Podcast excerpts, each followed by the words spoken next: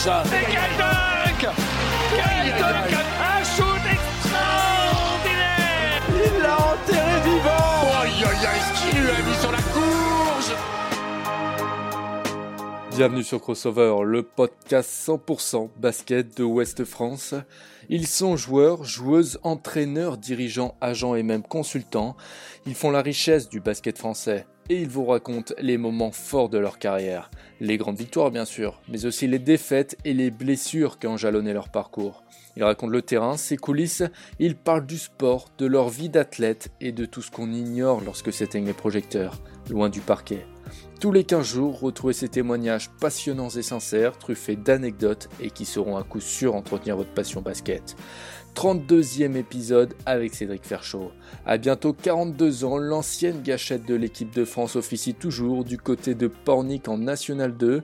Serial shooter inoxydable, il a marqué de son empreinte le championnat de France pendant presque 15 ans. Aujourd'hui, c'est avec une pointe de nostalgie qu'il revient sur sa longue carrière, mais aussi ses doutes, ses regrets, la peur qu'il a d'arrêter complètement le jeu et les difficultés pour gérer son après-carrière. Un homme simple, sincère et honnête, la passion du jeu, c'est avec Cédric Ferchaud et c'était écouté dans Crossover.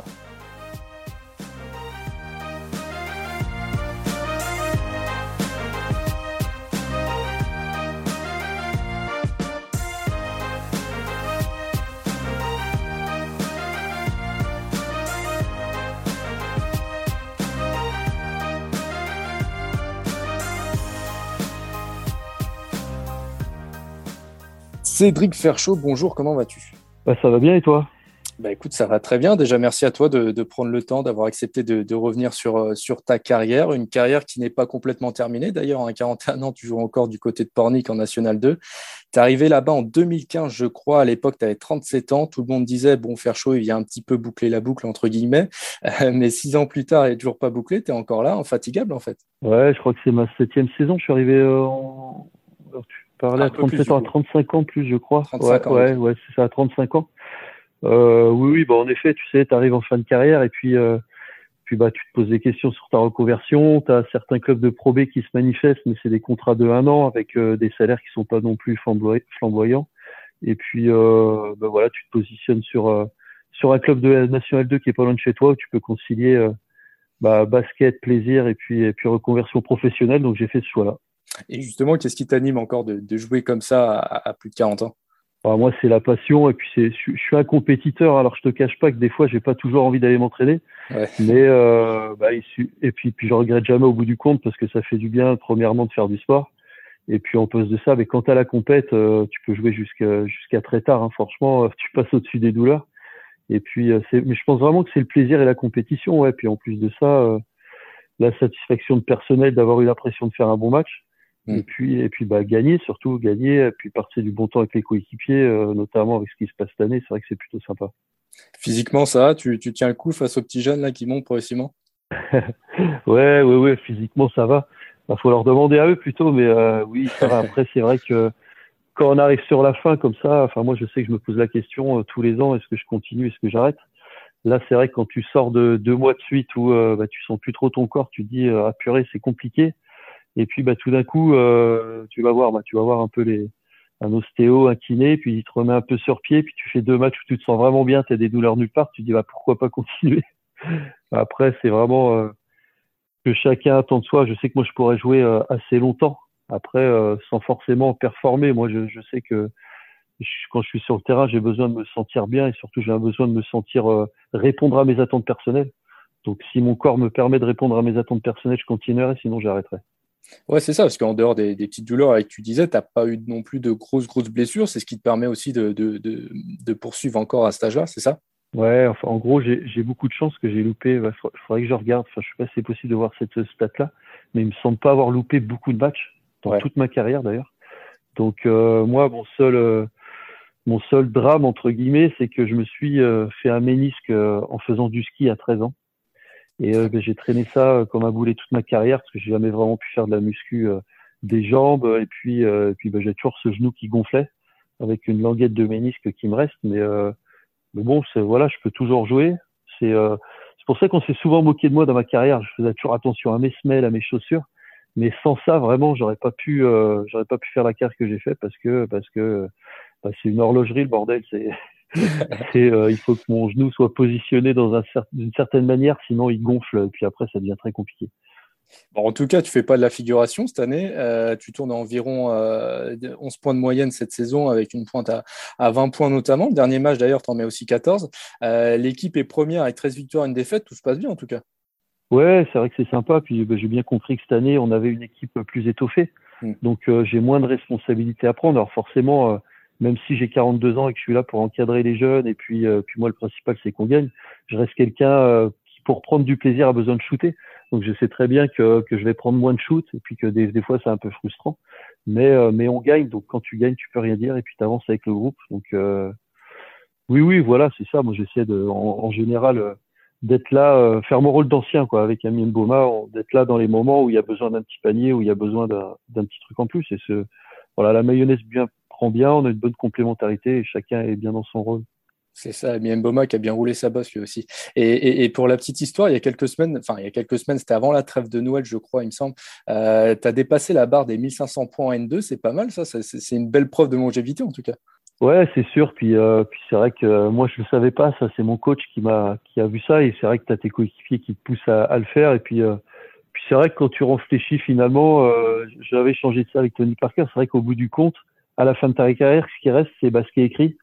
Tu mm. vois, euh, moi j'ai vécu des super choses avec Cholet Basket, euh, notamment une finale perdue en Coupe de France, mais personne n'a son souvenir. Donc euh, quelque part, ça permet de laisser une trace sur ce que tu as fait. Et je trouve que c'est plutôt bien, ne serait-ce que pour mes enfants, de dire ben voilà, papa il a fait ça.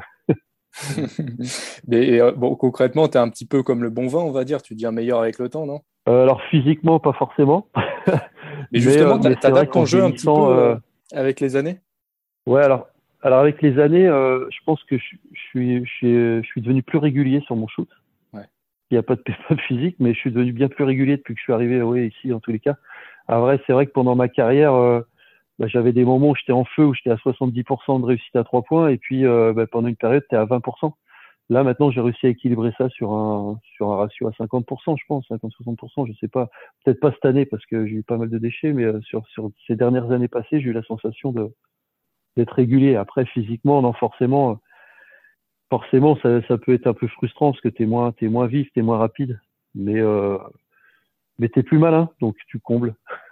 Justement, toi le, toi, le shooter, tu t'infliges encore de, longues séries comme ça de tirs après les entraînements, ou même pendant les entraînements à la salle? Bah, Je vais être honnête avec toi, non, pas du tout. Euh, tout ce que je fais, c'est par plaisir. Je vais pas à la salle pour me dire faut que je travaille, machin. Je, si j'ai envie de le faire, je le fais. Si j'ai pas envie, je le fais pas. Et, euh, et tu te rends compte qu'avant, j'avais cette sensation-là où je me disais, faut bosser, faut bosser, parce que, alors forcément, quand tu quand es en crise, euh, quand tu penses qu'au basket, tu as besoin d'y retourner pour shooter, c'est ton métier. Là, c'est plus forcément mon métier. Donc, euh, donc non, franchement, je fais pas de série supplémentaire. Je, je viens avec la confiance qui m'habite et puis, euh, et puis euh, voilà. Non, je me prends plus la tête avec ça. Et, d'ailleurs, pour J'y vais de temps en temps, je shootais un petit peu, mais je ne vais pas me faire des séances de folie. Mais ouais, ouais, je shoot un peu, bien sûr. Forcément, ça reste un plaisir. Donc, euh, que ce soit chez moi, même entre les entraînements, j'ai un panier dehors ou, ou, euh, voilà, un petit peu à l'entraînement. Mais je, je viens pas une heure avant euh, pour shooter. Déjà, c'est pas possible pour moi. Et puis, je reste pas une heure après pour shooter. Non, je le fais plus ça. Ouais, t'as pas les clés de la salle de Pornig. Enfin, le, le, gardien, il te laisse pas. Te laisse pas si, si, je pourrais rester, mais c'est que bah, j'ai autre chose à faire. Hein. J'ai une famille, j'ai mon taf. et puis, puis voilà, je le ferai si vraiment je sens qu'à un moment donné, j'en ai besoin pour ma satisfaction personnelle, puis pour le bien du groupe, de, mettre quel plus de shoot. Mais là, pour l'instant, ça se passe bien depuis que je suis là, depuis 5 ans. J'ai pas fait 7 ans. Et d'ailleurs, pour rester sur cette longévité, dans l'Ouest, il y en a un qui a mis la barre très haute. Ron Anderson, l'Américain passé par, par la NBA, qui a joué jusqu'à 52 ans de côté de la Séguinière, en, pareil en N2. Euh, T'es parti sur ses traces ou c'est comment? Alors, alors je, je bah, petite dédicace à lui. Si un jour il écoute ça, euh, je lui passe bien le bonjour à Ron. Et euh, non, si je me fixais cet objectif, je pense que je pourrais peut-être y aller. Hein, je sais pas, mais en tous les cas, reste pas lui parce que c'est fort. Mais comme je disais avant, euh, je suis trop exigeant avec moi-même pour faire ça parce que je sais, je sais pertinemment que jouer jusqu'à 52 ans, alors ça demande des efforts, une hygiène de vie, ça, ça m'inquiète pas parce que je suis capable de le faire. Par contre, je sais que je répondrai pas à mes attentes personnelles. Euh, je serais trop frustré de de tu sais quand t'as ton cerveau qui, qui pense que tu peux faire les choses et ton Mm. corps qui suit pas ça je je pourrais pas. Et je pense qu'à terme euh, à terme je répondrai pas à mes attentes personnelles j'étais trop frustré. Et comme je disais j'aime trop avoir des responsabilités j'aime trop shooter. Et euh, je pense que là je ferais que j'arriverai plus à bah, à shooter autant que je veux et comme je veux. Et moi si je shoot pas j'ai pas de plaisir. Et là je me rends compte au fil du temps que bah, que de, de plus en plus besoin de tes coéquipiers pour créer tes shoots. Il faut que les écrans soient bien portés, tout ça, parce que tu es un peu moins rapide. Et, euh, et voilà, non. Je ne pense pas aller jusqu'à 52 ans comme lui. Mais surtout que lui, je pense qu'il aurait pu aller un, petit peu plus loin. Je l'avais eu au téléphone une fois pour les oui, d'un article, et c'est juste que ses genoux, euh, enfin ouais, il avait plus de genoux, il avait plus rien du tout, donc euh, c'est ce qu'il est obligé d'arrêter. Mais, mais euh, justement, Ouais, moi, je veux pas aller jusque-là, par contre. ouais. Ouais. Après, c'est compliqué. C'est ce qu'il voulait, c'est ce qu'il me disait. Il voulait encore continuer à jouer avec ses, avec sa fille. Enfin, à un moment donné, faut, faut savoir dire stop. Euh, justement, on l'a dit, l'équipe a fonctionné très bien là à Pornic cette année. Bah, il y a peut-être aussi l'objectif national 1 en ligne de mur. Tu, en ligne de mire, tu suivras si, si c'est le cas? Euh, Joker. Joker. Je- non, il n'y a pas, il a pas. de- Tout ce que je sais, c'est que deux entraînements par jour pour moi, c'est niette. Ouais. Euh, que non, s'il y a une montée en N1, au contraire, s'arrêter sur une montée, ça serait génial. Euh, après, voilà, si jamais il y a besoin de dépanner, si jamais ça se fait, mais ça n'a jamais été un objectif en soi, déjà, premièrement, de monter en National 1. C'est arrivé comme ça. Il faut savoir qu'on n'est pas le premier budget loin de là de, de- de la poule. hein. Donc, euh, il y a eu un bon travail de recrutement et derrière, euh, et derrière, bah, on gagne les matchs. C'est pas dit qu'on aille jusqu'au bout. Pour l'instant, on continue de gagner, mais ça peut aller très vite. Hmm. Et l'objectif, c'est pas de monter, mais si ça arrivait, bah là, faut demander, euh, faut demander aux dirigeants si, s'ils y vont ou pas. Je pense qu'ils y pensent parce qu'il faut le préparer si ça arrive. Mais euh, voilà, c'est un sujet. Je dirais pas que c'est tabou parce qu'ils ont commencé à en parler. Je pense que la, mairie doit bien être au fait aussi de- des possibilités qui, qui peut y avoir. Après, je pense qu'ils sont conscients aussi des enjeux financiers qu'il y a derrière. hein. Je pense que pour aller en National 1, bah, c'est pas le même budget. Il faut au moins doubler. Et puis derrière, euh, bah, répondre à toutes les attentes du milieu professionnel, parce que là actuellement c'est semi-professionnel. Il y a quand même une marche, une structuration à voir, une organisation. Est-ce que le club est prêt euh, Je sais pas. Ça, ça veut répondre à cette question, mais, euh, mais tout ce que je sais, c'est que c'est vrai que finir sur une montée, ça serait très joli. Bon, bon, on verra ça en, en fin de saison, on suivra tout ça. Euh, Cédric, on va faire un petit bond en arrière, là, revenir un petit peu sur, sur ton parcours, ta carrière. Donc toi, tu débutes le basket à 8 ans, je crois, du côté de Chambretot en Vendée. Tu intègres ensuite le centre de formation de Cholet. C'est là que ça commence vraiment pour toi. Et, euh, évidemment, ce qui tape à l'œil euh, en, en premier, ce sont déjà tes qualités de shooter. Euh, déjà, apparemment, à l'époque, tu enfilais pas mal de, de brindilles à longue distance. Ouais, c'est ça. C'est toujours un truc. euh, je sais pas pourquoi j'étais attiré par le shoot. Je, je passais des, des heures à regarder les cassettes de les cassettes. Hein, je dis bien. Je parle pas de les cassettes de, de Jordan. Et euh, moi, j'ai toujours été fasciné par son shoot, par les shooters. Et euh, bah, je passais pas mon temps à essayer de dunker ou quoi que ce soit. Alors peut-être que c'est parce que j'avais pas les qualités, mais je pense aussi qu'à force de sauter, sauter, on progresse. Mais moi, je le faisais pas. Je shootais. Et euh, et alors l'adresse est venue comme ça, mais je pense que maintenant j'ai pas de honte à le dire parce que tu as l'impression en France que quand tu, tu mets en avant une de tes qualités, tu passes pour quelqu'un qui a la grosse tête. Et je m'en souviens à la fin du All-Star Game à, en 2007, là où j'ai gagné le concours à trois points, j'avais dit c'est beaucoup de travail, beaucoup de travail. C'est certes beaucoup de travail, mais en fait pour moi c'est pas du travail, c'est juste du plaisir de shooter. Et j'ai la chance d'avoir une adresse naturelle. Et, euh, mais c'est dans tous les sports d'adresse en fait. Hein. Je vais te parler du palais, je sais pas si ça te parle, c'est un sport vendéen. Sur une planche en plomb, bah, je, suis, je suis plutôt doué à ça. Fléchette, pareil. Bah, dès qu'il y a de l'adresse, en fait, c'est, je, suis, je suis doué, c'est comme ça. Mes parents m'ont donné ce don-là. Et, euh, et après, forcément, c'est du travail. Mais pour revenir à ta question, oui, en effet, moi, j'ai été détecté euh, par mon shoot. Et euh, en effet, en commençant à Chambretot, euh, bon, je crois en mini poussin avec mes potes, parce que de toute façon, il y avait que le basket là-bas. Donc, euh, soit tu faisais du basket, soit du tennis. C'est bon à savoir en tout cas qu'il ne faut pas prendre Cédric Ferchaud sur une partie de palais. mais mais ju- Non, faut pas. justement, euh, tu, tu travaillais euh, toute, toute ta gestuelle de tir euh, quand tu étais gamin, enfin quand tu étais gamin, quand tu, quand tu commençais comme ça à, à- à progresser, tu étais assidu de travail là-dessus sur ta gestuelle? En fait, moi, j'ai une adresse naturelle. Je faisais pas trop attention comment je shootais quand j'étais gamin sans regarder les vidéos. Ouais. Et ensuite, j'ai rencontré euh, Cyril Pointeau là quand je suis rentré au, Mm. au, euh, au comité départemental à l'internat. Et là, euh, et là, c'est lui qui m'a modifié mon shoot. En fait, il me l'a amené comme tous les gamins en shoot de l'épaule parce qu'on n'a pas de force. Ouais. Et euh, il m'a forcé à shooter au-dessus de la tête, quitte à ce que je puisse pas encore dans un premier temps shooter à trois points. Et, euh, et ça m'a permis ça ensuite de passer les étapes. Je suis passé de quelqu'un d'adroit à quelqu'un de plutôt très adroit parce que j'avais une bonne gestuelle. Et après, euh, ouais, il y a le travail de répétition de ce qu'il montrait. Moi, je suis, je suis vraiment un bon exécutant, c'est-à-dire que si on m'apprend quelque chose, j'essaie de faire exactement ce qu'on m'apprend parce que je sais que c'est pour mon bien. Donc, euh, j'ai essayé de répéter, répéter. Puis après, c'est du mimétisme. Hein. C'est regarder. Euh, en fait, je fais beaucoup de mimétisme. Je vais regarder chez chacun, même chez des joueurs qui sont pas forcément cotés ou quoi que ce soit, chez une personne qui fait quelque chose de bien, de comprendre pourquoi il le fait bien. Donc, euh, bah, je regardais les shooters Jordan, Reggie Miller, et j'essaie de prendre un peu de tout le monde en me disant comment moi je peux l'amener à, à moi, ma, le personnaliser pour moi, comprendre pourquoi les, joueurs qui sont à droit, ils sont à droit. Il doit bien y avoir quelque chose, une position de la main, euh, une attitude et j'essayais de copier en ajustant à mes qualités à moi et puis, euh, puis ça a plutôt bien fonctionné. Et donc là, on parlait de, de, Cholet, on est à la fin des années 90, tu joues avec les Espoirs, mais Eric Girard, qui est le, qui est le coach à, cette époque-là, va, va, quand même t'appeler avec le, le, groupe pro. Il y a une belle petite équipe à l'époque, hein, Eric Mikou, Cédric Miller, Darren Ice, David Gauthier, enfin, c'était pas mal euh, tout ça.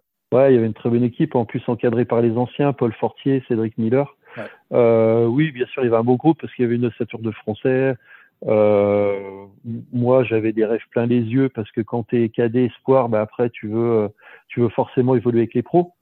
Donc euh, quand ils t'accordent 30 secondes de temps de jeu euh, à la fin d'un match parce qu'il y a plus 20, bah, tu l'impression qu'il t'a fait le plus beau cadeau de ta vie. Quoi. Donc euh, forcément, ouais, je m'en souviens. Ouais, c'est ça, c'était une fierté en fait pour toi d'intégrer ce, groupe pro prestigieux un petit peu à, à Cholet. Ouais, ouais, bien sûr, c'est une fierté. Et puis tu penses même pas au match, tu penses euh, ne serait-ce que d'être à l'échauffement et d'être sur le parquet euh, avec les pros. Euh, as, voilà, moi je suis du coin, donc j'ai toute ma famille qui était là. Et puis, puis ouais, c'est une fierté. Tu sais que tu vas pas jouer, tu sais que tu vas pas forcément apporter, mais tu es juste sur le banc, tu es, là en train de faire l'échauffement avec les gars que, que, que, tu vois évoluer tous les jours. Donc c'est ouais, une grande fierté. Et ensuite, tu choisis de, de, partir de Cholet à la fin de, de, ta formation. Tu vas en N1 à Prix-Macon. Euh, Explique-nous ce choix de, ne pas rester euh, à Cholet à ce moment-là. C'était un peu bouché, c'est ça, non? Ouais, en fait, euh, c'est même pas que c'est bouché, c'est pas un choix de ma part. C'est euh, bah, comme tu, tu, le sais, il y a, y a, vraiment un fort vivier de, joueurs, surtout à l'époque à Cholet Basket, où c'était ouais. vraiment le centre de formation numéro un en France. Et en gros, il y a un vivier de joueurs qui fait que bah, les coachs ont des choix à faire, notamment Eric Girard qui l'a fait à ce, à ce moment-là, et, et les dirigeants. Donc là, ils ont décidé de me prêter. Donc maintenant, euh, tu pars, tu es un peu laissé à toi-même parce que bon, tu as toujours Jean-François Martin qui va te conseiller et puis te donner quelques contacts.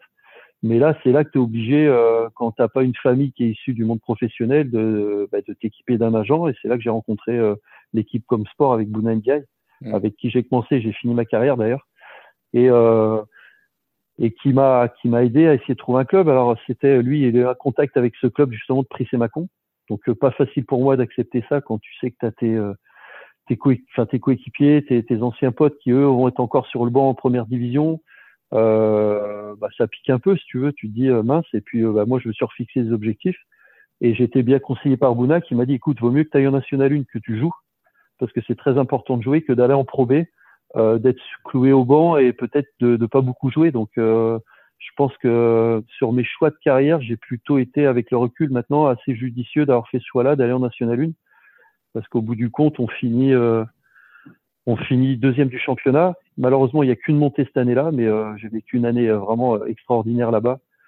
Et, euh, d'ailleurs, je m'en souviens parce que le coach Christophe Bourse pourra, pourra t'en parler, mais quand je suis arrivé, ils ont dû me prendre un peu pour un petit con parce que je leur ai dit, écoutez, moi, je suis là pour un an.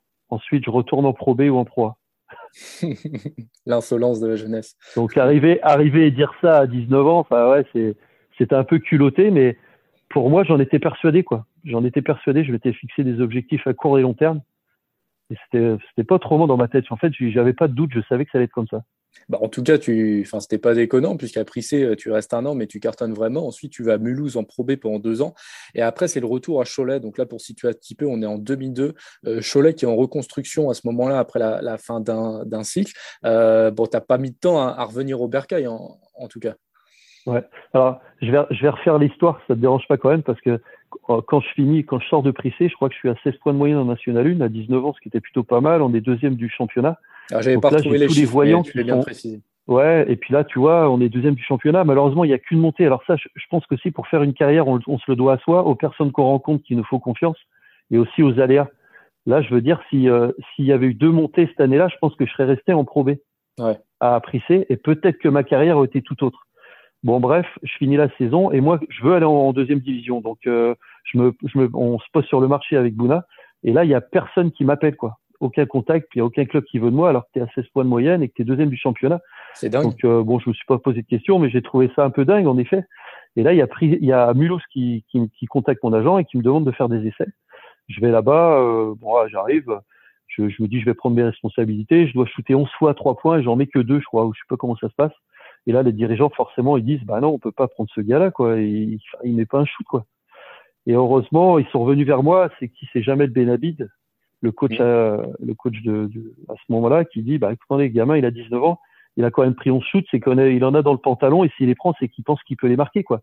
Et ils finissent par me signer. Et puis, bah, je crois qu'à la fin de la première année, je dois finir meilleur sixième homme de, du championnat, et je reste là-bas deux ans, on fait les playoffs. Et c'est là qu'ensuite, j'ai euh, j'ai gagné ma place euh, pour revenir à Cholet. Mais euh, c'est là aussi que ça m'a donné un pied aux équipes de France à prime et puis même A à l'époque parce que on doit jouer ma deuxième année. Il y a notre meneur qui est blessé, je dois jouer euh, meneur. Et c'était en coupe. On a joué Antibes et Gravelines et j'avais fait 25 points et 35 points, je crois. On perd après prolongation contre Gravelines. Et il y avait bah, Fred Weiss ou un, un, scout pour la ligue qui était là dans, dans les tribunes.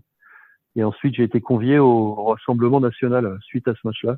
Et, et, en tout cas, Cholet, c'est plein de petits. Cholet, c'est un petit peu Herman. Et c'est là, en fait, Cholet, il y a eu changement. Non, en fait, à ce moment-là, c'est Herman n'est pas encore là. Enfin, est-ce que Herman il est là? Non, la première année, Herman n'est pas là. C'est euh, il y a changement de dirigeant. Et euh, c'est, je crois, que c'est Patrick euh, qui reprend la direction du club et c'est Jean-François Martin surtout qui est à la tête de l'équipe première. Ouais. Et c'est lui en fait qui me fait revenir. Et, et Herman ça moi, forcément, plutôt bien parce qu'il te fait confiance et il te lance un petit peu entre guillemets aussi. Ouais, alors complètement. Déjà, pour revenir dans le truc, ouais, c'est que moi, à la fin de mon année à Prissé aussi, j'ai reçu un courrier recommandé de, de Cholet Basket qui me disait que mon prêt prenait, prenait, euh, prenait fin parce qu'ils estimaient que dans les deux prochaines années, j'allais pas pouvoir jouer en première division. Donc ça aussi, ça m'a refixé des objectifs moi. Et euh, donc ouais, Jean-François Martin me, me ramène au club et je crois qu'il se fait couper au bout de au bout de quatre mois. Je joue pas énormément, je joue 15 minutes par match. Et ensuite, c'est Olivier Garry qui prend la suite. Mm. Et puis euh, et c'est là, c'est l'année d'après en fait qu'Herman Kunter arrive. D'accord. Et là, et là, je suis dans le bureau. Et là, je suis dans le bureau d'Herman. Et, euh, et Herman, bah, je suis sous contrat. J'avais signé trois ans. Et Herman, euh, bah, c'est toujours délicat quand un coach qui arrive, il y a des joueurs sous contrat, faut qu'il croit en toi. Donc on a, on a un entretien ensemble. Et là, il me dit, euh, écoute, j'ai des doutes sur tes capacités à défendre. Et là, je lui dis, écoute, moi, je suis pas, le, je, suis pas le gars le plus athlétique. Euh, je suis pas celui qui aura les plus grosses cannes du championnat. Par contre, tu trouveras personne qui aura plus envie que moi. Et je pense qu'il a bien aimé mon discours. Et, euh, et après ça, bah, il me faisait jouer 30 minutes et c'est vraiment lui qui m'a mis le pied à la première division en me faisant une confiance, mais vraiment aveugle. Quoi. Et je je l'en remercierai jamais assez parce que pour y arriver, il faut, euh, il faut bah, rendre à ton coach la confiance qu'il t'accorde, mais il faut qu'il y ait une personne qui te fasse confiance à un moment donné. Et lui, clairement, et ben, il me l'a donné bah, 100%. Après, oui, il y avait, euh, il y avait un petit budget, il fallait qu'il fasse jouer les jeunes, mais du coup, ça a été un pari gagnant de faire jouer les jeunes. On n'était pas les joueurs les plus rémunérés, du championnat, mais on avait faim et puis on avait un plaisir d'être ensemble. Et puis on avait surtout, on était encadré par Terrell Lightdeck, qui était un, meneur incroyable. Ouais, c'est ça. Ouais, parce que tu vas progressivement te faire une place à, Cholet et une place dans le championnat de France. tu vas te faire un nom même. Euh, Qu'est-ce que tu retiens de, de, de, de ton passage dans les Mauges bah, tu joues chez toi. Moi, j'ai jamais vécu une forme de pression dans ce club, quoi, parce que bon, je pense que j'étais assez performant et puis euh, il y avait un vrai lien avec le public, avec notre French team là. Et puis, euh, mais je retiens, ouais, c'est c'est moi mes meilleurs souvenirs de, de ma carrière avec euh, mon année de Euroleague à Pau, quoi. Clairement, avec cette année à Prissé aussi, j'ai vécu des choses exceptionnelles. J'ai, je crois qu'il y a, ouais, dans ta carrière, tu peux penser qu'il y a trois années sur tout ce que tu as fait, trois, quatre années où c'était vraiment incroyable, où il y avait tous les éléments réunis, quoi. Une bonne entente, des résultats, plaisir, euh, bonne performance individuelle. Et Cholet, ça en fait clairement partie. Dans l'apprentissage d'avoir des responsabilités, quoi. C'est, t'es responsabilisé. Je suis revenu à Cholet, j'avais 25 ans, je crois. Même un peu plus tôt, 23 ans, mais t'es vraiment responsabilisé à 24, 25 ans. C'était, euh, c'est hyper formateur. Avec euh, les Coupes d'Europe, les, les matchs qui s'enchaînent, euh, la vie de groupe, c'était, vraiment incroyable. Avec Jim Bilba aussi, qui encadrait cette équipe. C'était, vraiment, euh, c'était vraiment top. Et pour la petite histoire, on l'a dit à l'époque, avec Darren à Cholet euh, et son fils Kylian, qui est maintenant NBA à Détroit, est né en 2001. Donc, tu as assisté, je crois, aux premières années du, petit Ice, c'est ça? Bah je l'ai vu, je l'ai vu naître. Forcément, après les matchs, on sentait très bien avec Deron. On avait vraiment une bonne équipe, vraiment très unie. Bah, je parlais de Michael Gélabal aussi, parce qu'il y a la première année, enfin c'est là aussi avec Michael, Cyril Pomeda, Claude Marquis, Olivier Bardet, Romain Mallet. Euh, euh, David Gauthier, enfin, on s'entendait tous très bien, donc on faisait souvent des, des, repas, des apéros, et puis bah il y a toujours le petit Kylian qui était là en train de, je le revois encore, hein, à, carrément il se mettait sa chaise, il avait son panier de basket, nous pendant qu'on prenait l'apéro, il, on n'existait plus, hein, il, il, avait son bandeau autour du poignet, autour de la tête comme son père là, il, il s'asseyait, il prenait sa petite gorgée d'eau, il allait faire ses petits shoots, ses petits crosses, c'était vraiment, ouais, c'était marrant. Bon, ça te rajeunit donc, euh, ouais, forcément, moi je suis très de le voir euh, comme ça. Ouais, ça me rajeunit pas, non, c'est sûr. Puis moi, je suis, je suis très gamin, moi, quand je suis avec les enfants, donc euh, je l'embêtais souvent, tu vois. Mais ouais, non, ça me rajeunit pas de le voir là, c'est clair. C'est, c'est marrant, hein, c'est marrant. Puis, puis je suis fier de, je peux être fier de lui, puis je suis content pour ses parents que ça se passe comme ça pour eux.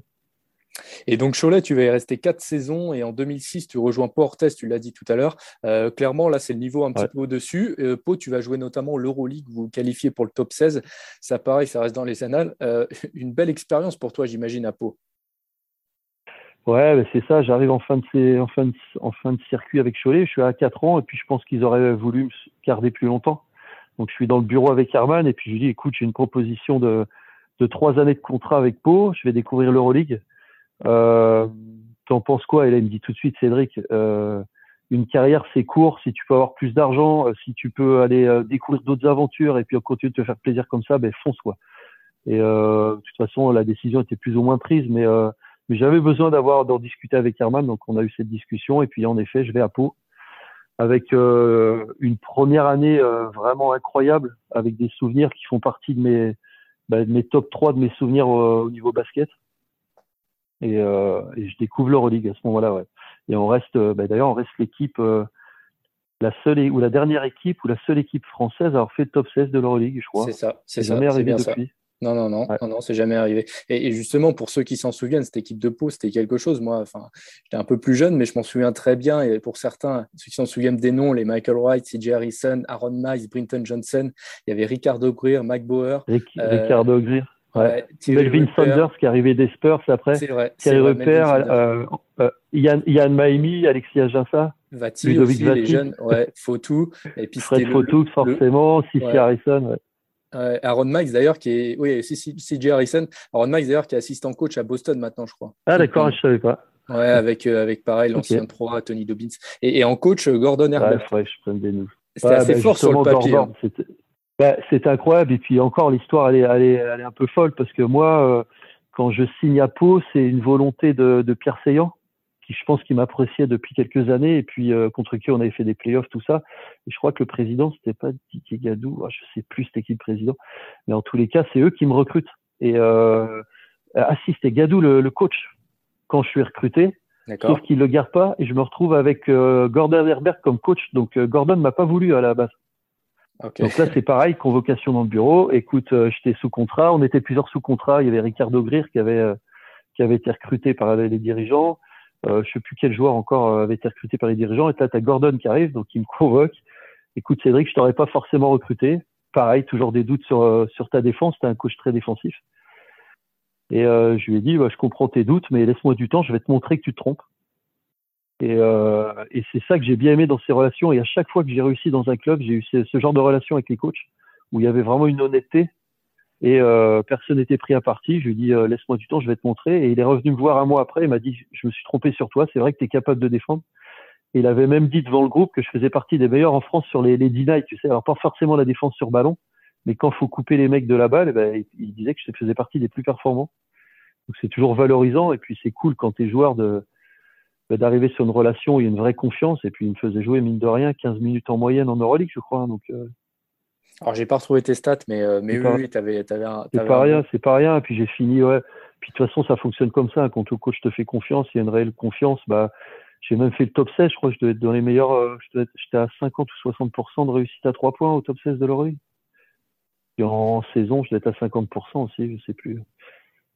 Mais, mais justement, c'est dingue. moi, j'étais jugé, jugé sur ça, quoi. J'étais vraiment jugé sur ça. Euh, Euh, en Euroleague, ça c'était un peu le revers de la médaille pour moi parce que je suis passé de jouer un peu en deuxième arrière, voire meneur à Cholet, à shooter exclusif, c'est ce qu'on attendait de moi. Donc j'ai au plus un peu perdu l'habitude de poser la balle au sol, ce qui m'a fait un peu préjudice un peu euh, sur les années après, mais euh, mais c'est vite revenu.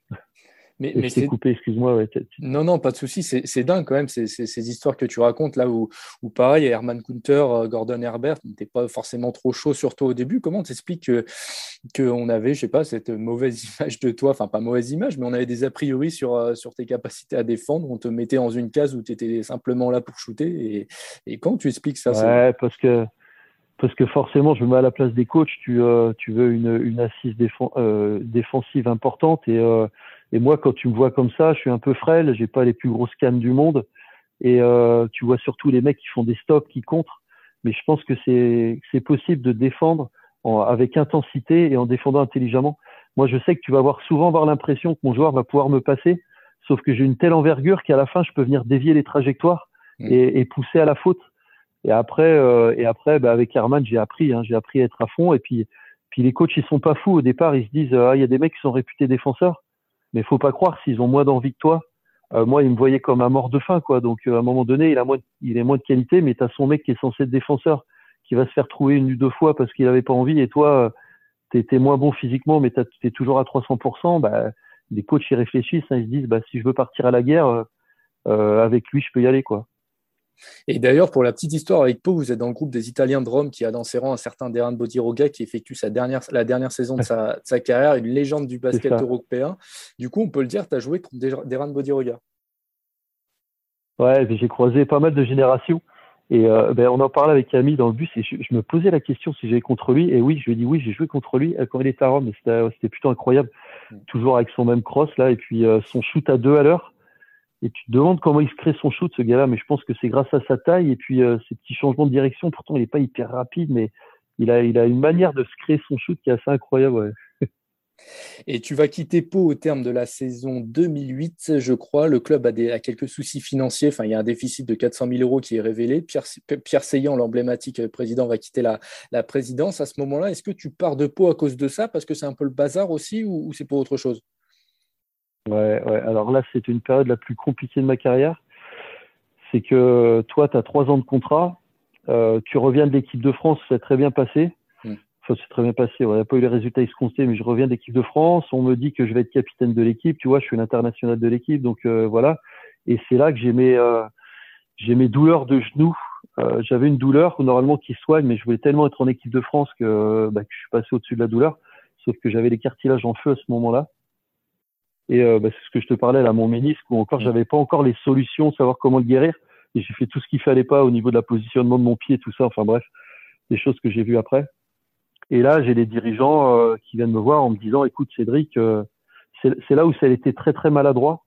Moi, moi, je suis quelqu'un de très intègre et on est venu me voir d'une façon assez maladroite où où c'était en mode, écoute Cédric, au prix où on te paye, on va pas pouvoir te payer ça, donc on va pas pouvoir te garder. Il n'y a pas eu de discussion forcément à dire on veut diminuer ton salaire, mais on compte vraiment sur toi parce que voilà, c'était plutôt euh, euh, le niveau que tu as là et puis euh, et puis est-ce que tu nous coûtes, on va pas pouvoir te garder, tu vois. Et après, c'est vrai que je n'étais pas forcément à niveau, attention, hein, parce que j'avais j'avais très mal au genou à ce moment-là, mais je savais que ça allait revenir et j'avais besoin d'aide pour revenir. Après, je comprends la position du club où il bah, faut gagner les matchs parce qu'à ce moment-là, moi, je reviens. Il y a une équipe qui a été construite qui était pas, alors c'était compliqué. Il y a Olivier, euh, Olivier Cousin qui est arrivé. Euh, qui ensuite c'est Mopsus qui a repris la suite. Enfin, c'était très compliqué euh, cette année-là. Je peux pas rentrer dans tous les détails. Il y a des trucs un peu perso qui pourraient mettre mal à l'aise certaines personnes. Donc je suis pas là pour ça. Mais euh, mais ouais, en gros, c'est ce qui s'est passé. Je m'entraînais avec eux. Je m'entraînais avec eux et, euh, et c'est vrai qu'à un moment donné, ils ont fait des erreurs de recrutement sur un, un notamment. Et puis à l'entraînement, j'ai bah, moi mort de faim toujours. Donc j'ai fait des choses plutôt intéressantes. Et là, on est revenu vers moi en me disant, euh, bah, finalement, on veut bien te garder, mais on divise ton salaire par deux.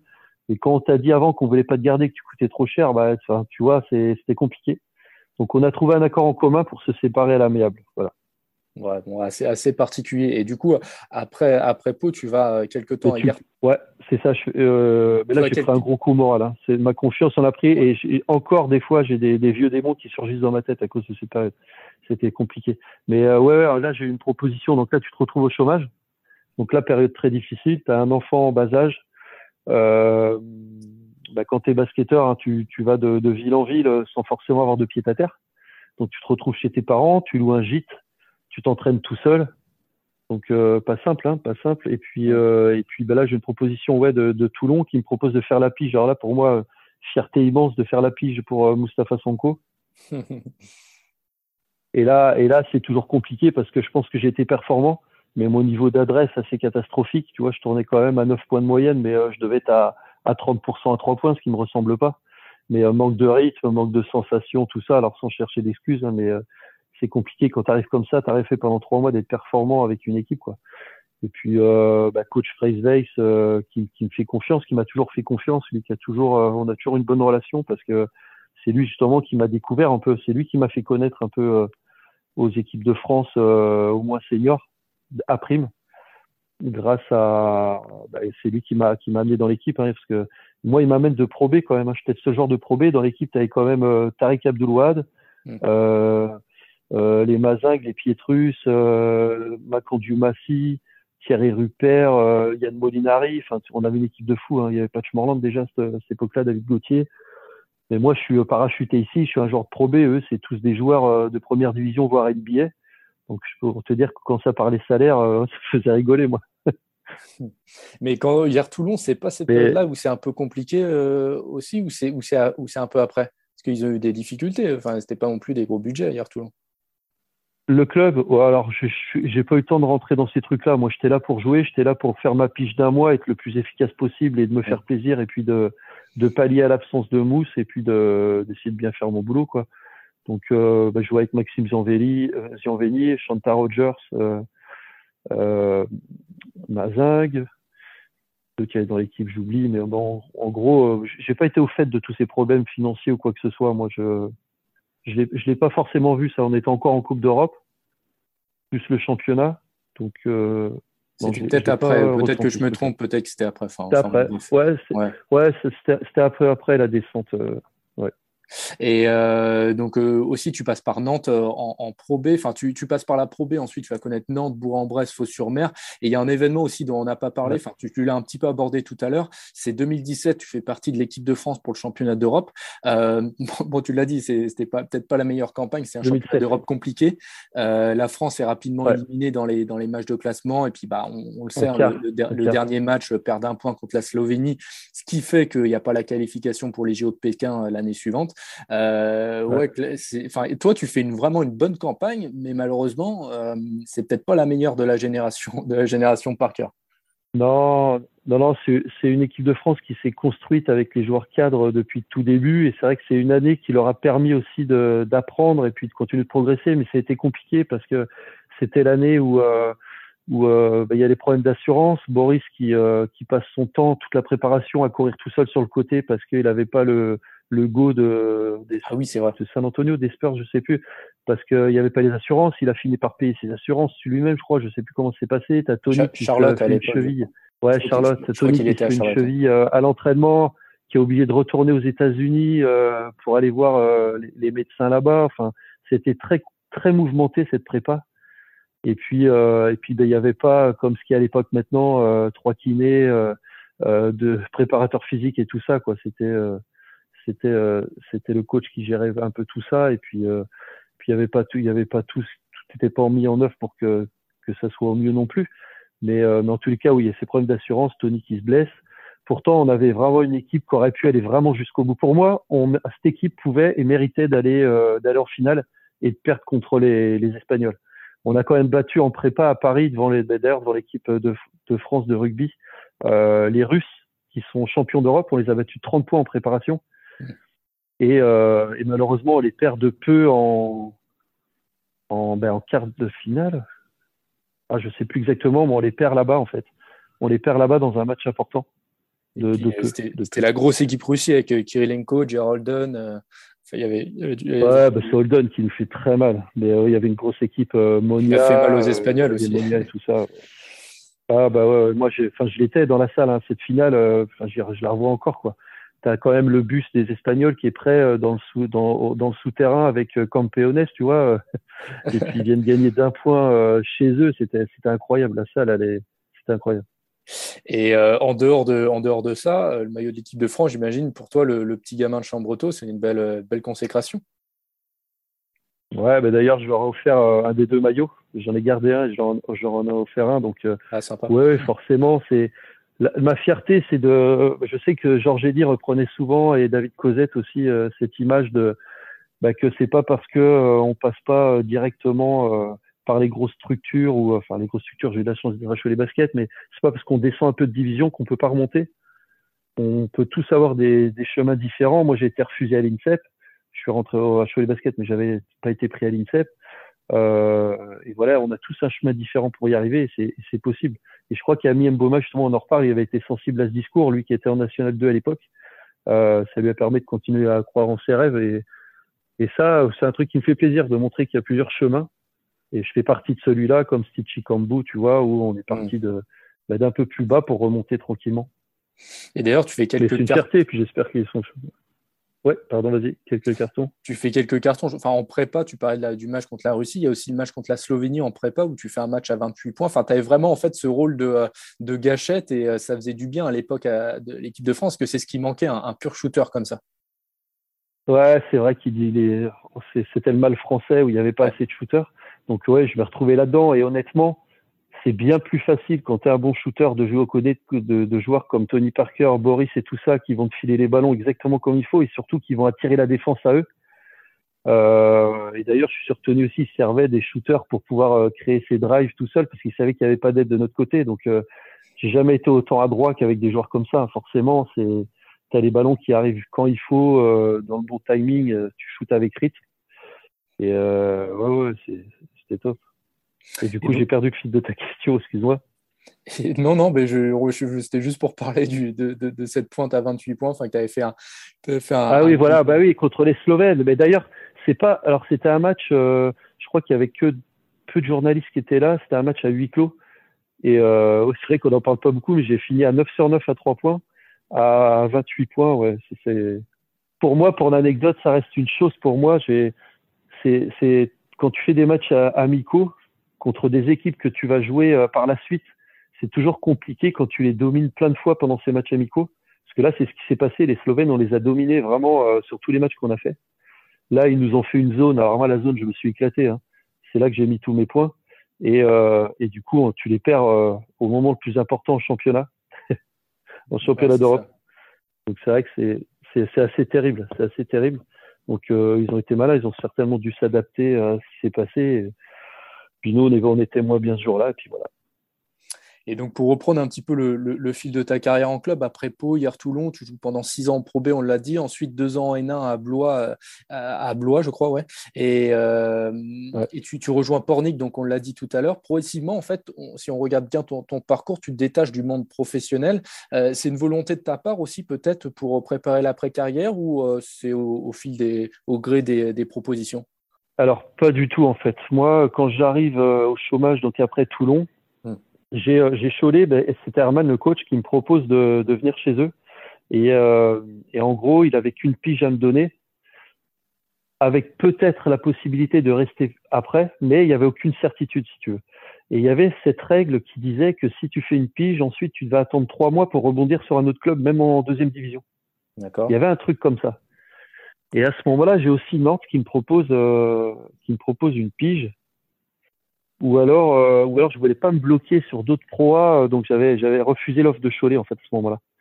C'est peut-être été mon erreur, mais en même temps, j'avais toujours ce genou délicat et, euh, et je savais que je, j'aurais pu mettre des bâtons dans les roues avec ce genou mmh. parce que euh, parce que j'aurais pas été à mon niveau et, ça, ça, aurait été un frein pour moi. Et, euh, et d'ailleurs, je, je repense à ça à la sortie de Pau je reviens en arrière, pardon, je reviendrai sur ta question. À la sortie de Pau, je sais qu'il y avait, euh, il y avait Vitoria qui voulait de moi.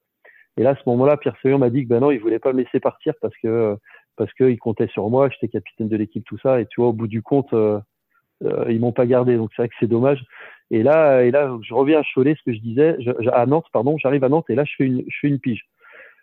Donc, je prends un petit risque, mais je me dis, euh, ça me permet de me remettre euh, d'aplomb et, euh, et, et, de montrer, montrer que, bah, que voilà, de toute façon, que c'est bien de marquer un. C'est soit tu restes au chômage et t'attends des, des solutions, soit tu vas et tu montres euh, bah, au basket français que bah, tu as, encore envie, que tu es là, tu es présent. à ce moment-là, je sais plus quel âge j'avais, hein, 20, 30 ans, un truc comme ça.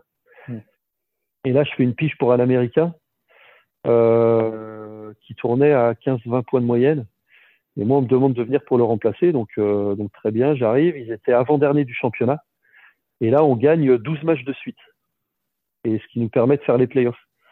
Et, euh, alors attention, hein, je suis pas en train de dire que c'est grâce à moi, surtout pas, surtout pas, parce que moi je tournais, je tournais qu'à, je tournais qu'à 10 points de moyenne.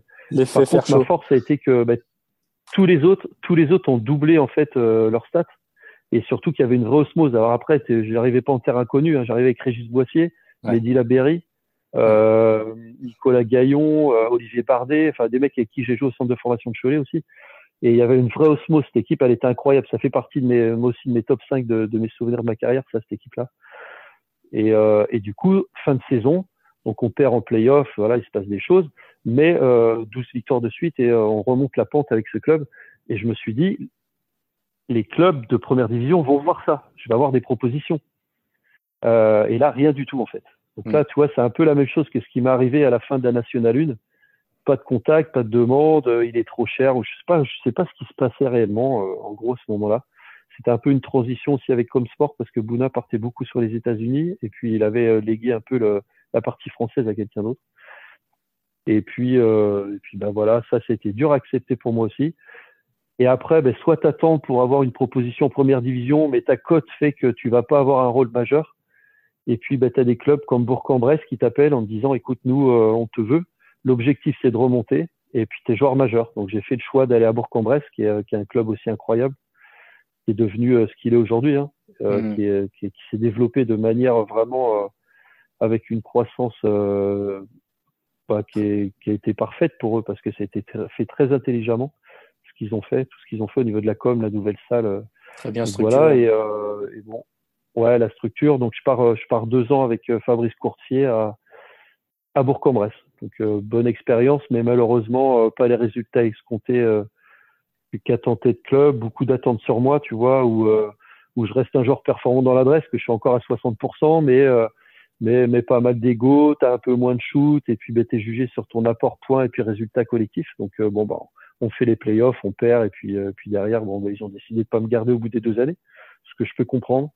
Et après, ben, même, euh, même réflexion, tu vois, c'est est-ce que je continue d'aller sur la Pro B ou voilà, à ce moment-là, pour moi, c'était fermé la première division. Hein. Ou alors, je me suis dit peut-être qu'il y a un club qui va se dire on va prendre Cédric pour euh, sortir du banc, mettre que, que 3 points sur 10 minutes. Mais euh, est-ce que j'ai eu cette proposition? Peut-être, je me souviens plus. Mais en tous les cas, moi j'aime trop jouer, donc euh, donc là c'est pareil. T'attends la deuxième division et puis bah t'as un club de National 1 ambitieux qui t'appelle, euh, qui t'appelle et qui te dit bah voilà nous on veut monter en, en, deuxième division. On te signe deux ans, ce que j'ai fait, ce que j'ai fait à, à Blois dans la même démarche.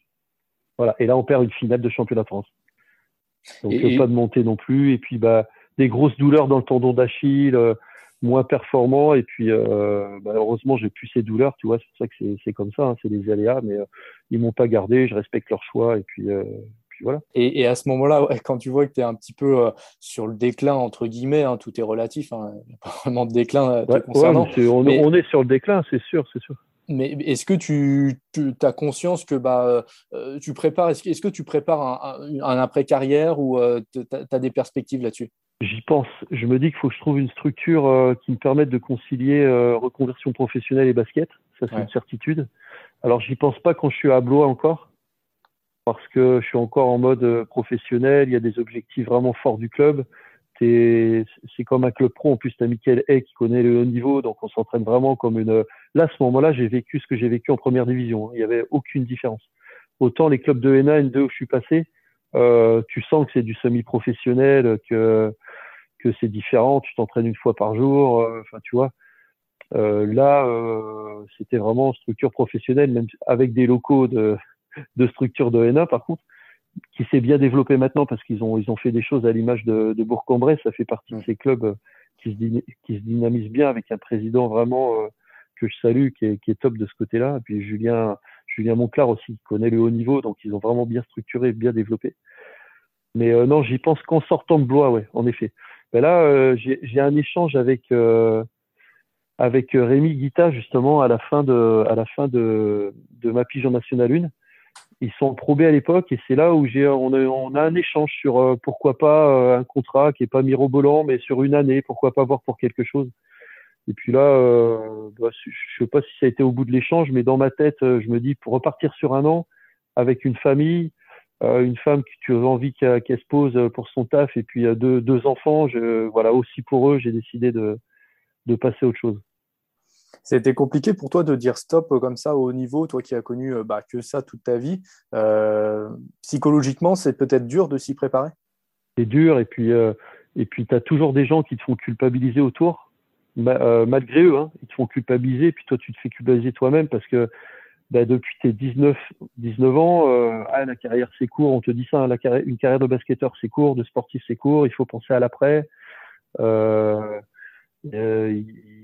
tu vois et puis euh, il faut pas il faut pas arrêter trop tard parce qu'après c'est pas à 35 ans qu'on trouve une reconversion c'est dur de l'insertion professionnelle est compliquée et puis toutes ces choses là donc ça te fait pas mal culpabiliser réfléchir. Surtout qu'avec le recul je me dis que j'ai bien fait d'agir comme ça parce que moi dans ma tête si je pense à ma reconversion pendant que je joue j'ai l'impression de me mettre des freins à ce que je fais et je suis pas à 100% dans le moment. Tu sais on parle souvent de on parle souvent d'être 100% dans le moment euh, d'être à fond dans ce que tu fais. J'avais l'impression que si je pensais à autre chose, j'étais pas dans, dans ce que je faisais au basket. Ce qui est peut-être faux hein, au bout du compte, parce que si j'avais fait autre chose à côté, ça m'aurait permis de relativiser et de penser à autre chose du basket pour être plus performant. Donc avec le recul, je regrette de ne pas avoir passé mes diplômes d'entraîneur, par exemple. Je regrette de ne pas avoir fait des formations Excel, Word, dans le bus, au lieu de jouer aux cartes, au lieu de regarder un film, tu vois. Plein de choses comme ça que je conseille à tous les jeunes. Par contre, euh, justement, grâce à mon hygiène de vie et, euh, et à ma compétitivité, et puis bah, la chance que j'ai eue de ne pas avoir des blessures graves, bah, j'ai pu le faire un peu plus tard finalement. Donc ma reconversion, j'ai fait à 35 ans et je suis fier de ça parce que parce que bah, j'ai pas été feignant. Hein. Moi, je, quand je suis arrivé ici, après, euh, j'allais quand même bosser, j'allais à l'usine, j'allais à l'école une semaine sur deux. Euh, je me levais à 6 heures du mat pour aller jusqu'à Nantes et puis je revenais le soir, j'allais m'entraîner. Enfin, c'était des longues semaines. Hein. Et puis bah tu te rends compte qu'au bout du compte, bah, tu chemines, tu apprends des choses, euh, tu fais des choses qui t'ont pas plu mais qui t'amènent à autre chose. Tu rebondis et puis, euh, puis bah, tu te formes en tant que en tant que travailleur euh, lambda parce que le monde professionnel du basket est complètement différent des codes du travail dit classique. Mais justement, comment tu euh, comment as orienté après ton après-carrière? Qu'est-ce que tu fais maintenant euh, comme activité? Tu parlais des, différentes activités. Tu avais l'air de, de, t'avoir cherché, de t'être cherché un petit peu. Euh, sur quoi ça t'a amené tout et ça? encore. Et encore. Alors, alors déjà, déjà, il y a un truc qu'on devrait faire faire, je pense aux jeunes, c'est les, les, bilans de compétences. Alors, c'est pas c'est pas une fin en soi le bilan de compétences, mais à te poser la question de savoir qui tu es, comment tu fonctionnes euh, c'est surtout ça les questions. Au lieu de trouver une reconversion, les questions qu'il faut te poser pendant ta carrière, c'est qui tu es, euh, dans quel registre tu aimes être. Est-ce que tu es plutôt un suiveur? Est-ce que tu es plutôt un exécutant? Est-ce que tu es plutôt un chef, un leader? Euh, Est-ce que tu aimes bouger? Est-ce que tu aimes assis derrière un bureau? Comment tu réagis à tout ça? Comment tu réagis dans un groupe? Est-ce que tu préfères bosser seul, en groupe? Et quand tu as répondu à toutes ces questions, déjà, ça te permet un peu de peaufiner ce que tu as envie de faire. Mais moi, c'est passé par un bilan de compétences. J'ai fait un bilan de compétences qui m'a amené vers les métiers de la logistique. Alors, je me dis pourquoi? Je ne sais pas. Donc, j'ai essayé. Donc, j'ai passé un diplôme à BTS en logistique que j'ai obtenu. Alors, le, truc, c'est technicien en méthodologie d'exploitation logistique. Et euh, ça m'a énormément plu parce que parce que bah, tous les stages que je faisais, euh, t'es pas concerné, euh, t'as pas vraiment de rôle. Tu vois, t'observes, mais c'est pas. Euh, t'apprends des choses que tu mets pas en pratique. Donc nous, euh, enfin en tant que sportif, tu mets en pratique quoi. C'était compliqué pour moi. Donc j'ai eu cette expérience-là. Ensuite j'ai rebondi euh, dans l'événementiel un petit peu. J'ai fait un peu euh, en banque. Ils m'ont pas gardé, mais j'ai fait ça. Et ensuite, bah là, je suis actuellement à la Poste. Je suis chef de projet à la Poste. Et en même temps, je travaille pour Sunspace France en tant qu'agent commercial. Et là, je vais certainement rebondir sur sur un emploi en CDI chez Sunspace France. Qui, et voilà, c'est une offre innovante d'expansion, de, enfin, faut, faut aller sur le site pour comprendre exactement ce que c'est, mais c'est un produit innovant. C'est un produit innovant pour les particuliers, euh, restaurateurs, euh, professionnels, euh, camping. Voilà. Bon, en tout cas, la, petite mort du sportif qu'on explique tant après une carrière, tu l'as pas, tu l'as vécu sans trop la, la, la, la vivre. Non. avec Pornic, ça, ouais, ça, me fait peur. ça, te fait peur d'arrêter complètement? Ouais, ouais. J'ai alors je suis pas quelqu'un, je, suis quelqu'un de plutôt indécis de base, donc euh, c'est vrai que c'est toujours compliqué. Moi, tant que j'ai pas vécu les choses, j'ai du mal à me faire un avis. Pourtant, euh, voilà, il faut, il faut à un moment donné, il faut décision, faut, euh, faut, prendre des décisions. Il faudra bien que je le, je le fasse. Euh, une décision moi très prise bordel au carré, tu vois. Donc il faut, il faut savoir prendre aussi les décisions. Donc je sais que je vais m'arrêter. Je vais m'arrêter certainement l'an prochain. Mais, euh, j'ai pas l'impression d'avoir vécu cette petite mort encore, mis à part le fait de de plus jouer dans des salles hyper remplies, euh, euh, de vivre que de ça. Euh, voilà, j'essaie de me dire que le fait d'arrêter le basket, j'aurai plus le temps pour mes filles. je vais avoir mes week-ends de libre pour pour la logistique familiale, donc ça, c'est forcément, ça sera ça sera ça sera intéressant. Après, je sais pertinemment que ça va me manquer parce que comme je te disais, il y a des matchs où tu es moins bien, tu te dis oh, allez, je vais arrêter, j'ai fait mon temps, euh, voilà, et puis il y a des matchs où tu te sens super bien et tu as toujours cette adrénaline, tes frissons qui montent là comme ça, et, ça, ça risque de fortement me manquer. Mais, euh, mais je suis passé par des phrases très très compliquées, hein, c'est sûr. Hein. Surtout pour la reconversion, euh, la remise en question. Euh, je sais pas si je peux parler de déprime, mais on n'en était pas loin du tout, du tout, du tout. Et je pense que, en fait, je suis tellement dur au mal que je m'en suis pas rendu compte, mais j'ai certainement faire une grosse déprime post-carrière. Tout comme, comme quand, quand Pau m'a pas gardé là dû à tout, enfin plein de, plein de trucs qui sont passés. J'ai fait une déprime aussi dans la foulée. Hein. C'est, ça a été très compliqué pour moi et c'est c'est pas simple. C'est pas simple de de passer d'un moment où tu vis ta passion et t'as pas l'impression de bosser en fait. Moi j'ai eu l'impression de commencer à bosser à 35 ans. donc euh, donc c'est simple. Hein. Moi je vivais de ma passion. T'es bien rémunéré à faire ce que tu aimes. Et, euh, et, en fait, tous les mauvais côtés de ton métier, parce qu'il y a des mauvais côtés partout, hein, c'est te faire juger par les gens, d'infliger des choses à ton corps. Mais quand tu es passionné, t'as pas l'impression de bosser. Et ça, en fait, tu penses même plus. Et en fait, quand tu as un métier qui te plaît pas, ben, tu vois que ce qui te plaît pas, en fait. Tu vois même plus ce qui pourrait être intéressant dans ton métier. Et c'est ce que je découvre depuis que j'ai 35 ans, en fait. c'est vraiment une autre vie, j'imagine.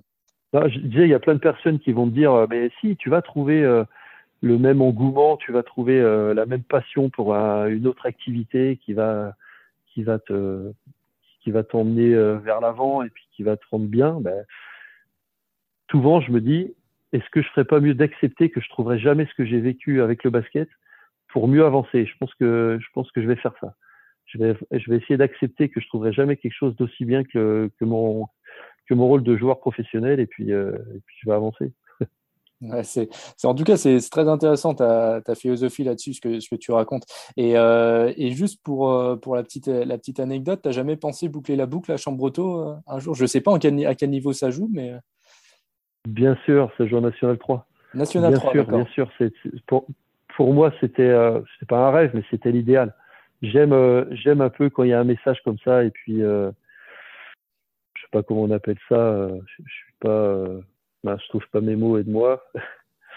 euh, je suis pas superstitieux, ah oui, mais j'aime bien, euh, j'aime bien ces, j'aime pas, j'aime bien ces images, tu vois, de, mm. de boucler la boucle. Euh, quand on dit boucler la boucle, c'est bien, ça veut dire ce que ça veut dire. Tu reviens d'où t'es parti, quoi. Mm. Et, euh, et ça aurait été génial. Alors, je me ferme pas les portes à 100%. Euh, maintenant, je vois que c'est compliqué. Je pense que j'ai loupé, loupé, le coche un peu avec euh, avec Chambreto. C'est euh, bah, quand je suis revenu de Blois il y a sept ans ou euh, s'il y avait eu euh, vraiment une euh, une sensation avec un taf proposé où j'aurais pu m'éclater à 100%, j'aurais peut-être fait ce choix-là, mais j'étais tellement loin dans ma, dans ma réflexion professionnelle, dans mon orientation professionnelle, qu'il n'y a rien qui a pu être mis en place à ce moment-là. Et puis, bah, faut pas se cacher, il y a aussi l'aspect financier où Chambre Auto, c'est pas un club qui peut te permettre de, bah, de, de, te financer sur tes, euh, sur tes frais de déplacement, enfin pas sur les frais de déplacement, mais financièrement c'était différent à, en semi-professionnel à, à Pornic et j'avais besoin aussi de ce côté-là de d'avoir cette aisance pour, euh, pour, pour appréhender ma, mon après-carrière aussi. Donc, euh, je, je, me ferme à rien.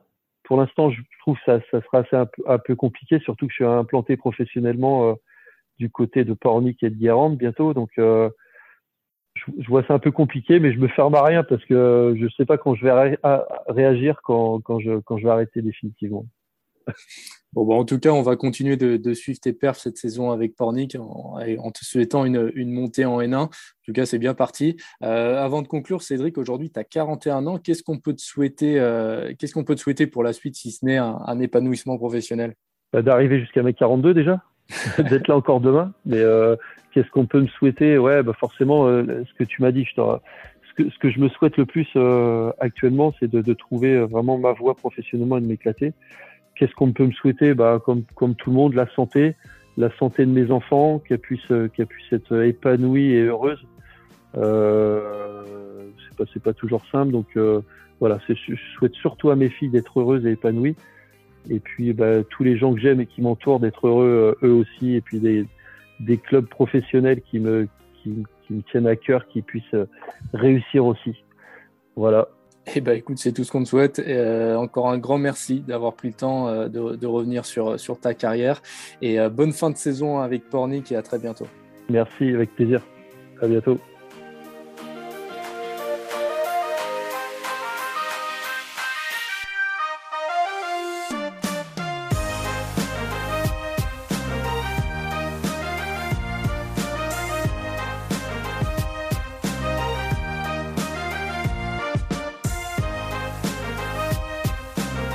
Retrouvez cet épisode ainsi que nos autres productions sur le mur des podcasts et aussi sur notre application Ouest France. N'hésitez pas à nous mettre 5 étoiles si vous avez aimé ce programme.